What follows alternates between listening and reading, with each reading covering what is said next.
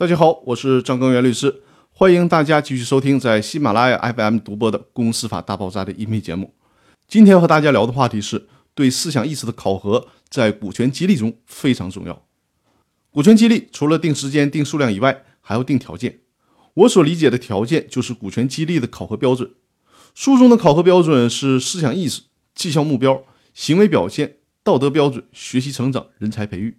当然，这些标准仅仅是参考使用，不同的企业可以制定出自己不同的标准和条件。也有一些股权激励课程让大家采取所谓的积分制，其实万变不离其宗，其核心就是对被激励对象的考核。否则的话，怎么评判是否符合股权激励的条件呢？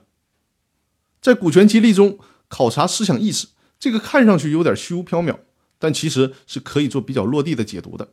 比如说，被激励的员工是否认同企业文化？对自己的工作是不是有使命感？是不是愿意与企业紧密长期的合作？是不是愿意遵守公司的制度？不得不承认，有些人的能力是很强的，但是呢，就是不认同公司的发展理念。那这样的人才就只能聘任，为公司的业务服务，但尽量不要纳入到股东队伍中来，因为毕竟有限公司讲究一定的人和性。如果大家合伙干事业，但理念却完全不相同，这就很容易出问题。大家可以参考一下国美电器股东黄光裕和陈晓的故事，就会深刻的体会了。所以说，把思想意识这种比较抽象的概念列为股权激励的考核指标是有一定道理的，也有一定的必要性。在价值观这个问题上，建议让创业股东以及大股东有尽量多的话语权，因为新进来的股东与原来的公司股东思想是否合拍是非常重要的。可能双方都是好人，都是优秀的人才。